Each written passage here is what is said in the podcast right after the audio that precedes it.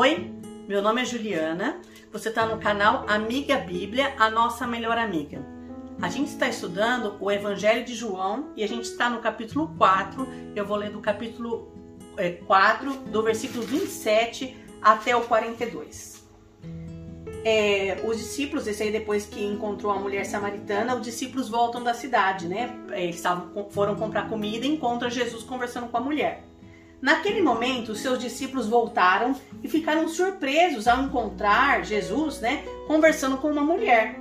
Mas ninguém perguntou: "Que queres saber ou por que você está conversando com ela?" Então, deixando seu cântaro, a mulher voltou à cidade e disse ao povo: ela encontrou com Jesus, viu que ele era uma pessoa diferente, que ele era uma pessoa de Deus, deixou a vasilha dela de pegar água e sai correndo para a cidade para falar com seus amigos, né, com o seu povo da cidade dela.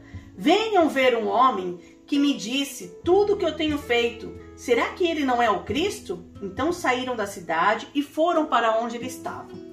Enquanto isso, os discípulos insistiam com Jesus: Mestre, come alguma coisa. Mas Jesus lhe disse: Tenho algo para comer que vocês não conhecem. Versículo 33. Então os seus discípulos disseram uns aos outros: Será que alguém trouxe comida para ele? Disse Jesus: A minha comida é fazer a vontade daquele que me enviou e concluir a sua obra. É... De... Jesus sempre usa exemplos físicos para explicar coisas espirituais. Você vai ver isso em todo, todo o Evangelho de João. Então ele fala: Minha comida é fazer a vontade do meu Pai. Quer dizer, o que você tem de mais importante, o que eu tenho de mais importante na minha vida para eu sobreviver é me alimentar, é fazer a vontade de Deus. Também tem um texto em Mateus que fala assim: nem só de pão viverá o homem, mas de toda palavra que vem da boca de Deus. Muitas vezes a gente se alimenta até demais, né? Eu estou tentando fazer regime aí, mas a gente se alimenta e alimenta demais, mas a gente não se alimenta espiritualmente através da palavra. Jesus fala da comida como algo essencial. E ele mostra que fazer a vontade de Deus, aprender de Deus é algo essencial também, tá? Vocês não dizem, Jesus falando para os discípulos, vocês não dizem, daqui a quatro meses haverá colheita? Vendo as plantações, as coisas, né? E eu lhes digo: abram os olhos e vejam os campos, eles estão maduros para a colheita. Usa coisa física para explicar coisas espirituais. Os campos são as pessoas, né? As pessoas estão prontas para ser colhidas, para vir para Jesus, né? Para conhecer a Deus e aprender de Deus, né? Aquele que colhe já recebe o seu salário. E e colhe fruto para a vida eterna. Então, aquele que faz a obra de Deus, é, vai existir uma recompensa também.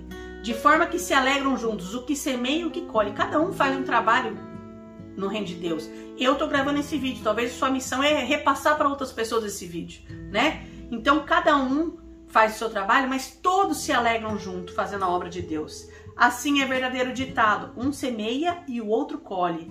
Eu os enviei para colherem falando isso para os discípulos, o que vocês não cultivaram.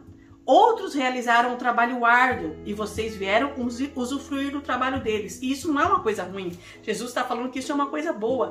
Os é, profetas do Velho Testamento e tudo mais, não foi fácil o trabalho deles falar que viria o Messias, viria o prometido. Mas eles plantaram e agora os discípulos vieram para colher essas pessoas. Mas Deus valoriza tanto um quanto o outro. Continuando no versículo 39, muitos samaritanos creem em Jesus, né?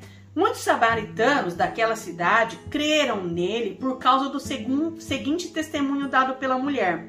Ele me disse tudo o que tinham feito. Então, olha só, ela deixou o cântaro, tinha conhecido Jesus, deixou a vasilha dela de água que ela tinha ido buscar lá, saiu correndo para a cidade e foi falar: gente, tem um homem especial. Ele falou tudo da minha vida. Ele sabe, ele me conhece. Ele é de Deus, né? Falou assim, maneira de falar, mas falou assim para as pessoas.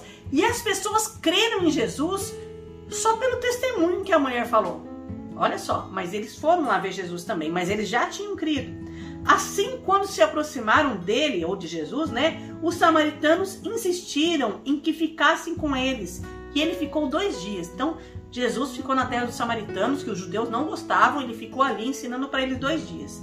Por essa causa, por causa dessa sua palavra, muitos outros creram. Olha só que lindo!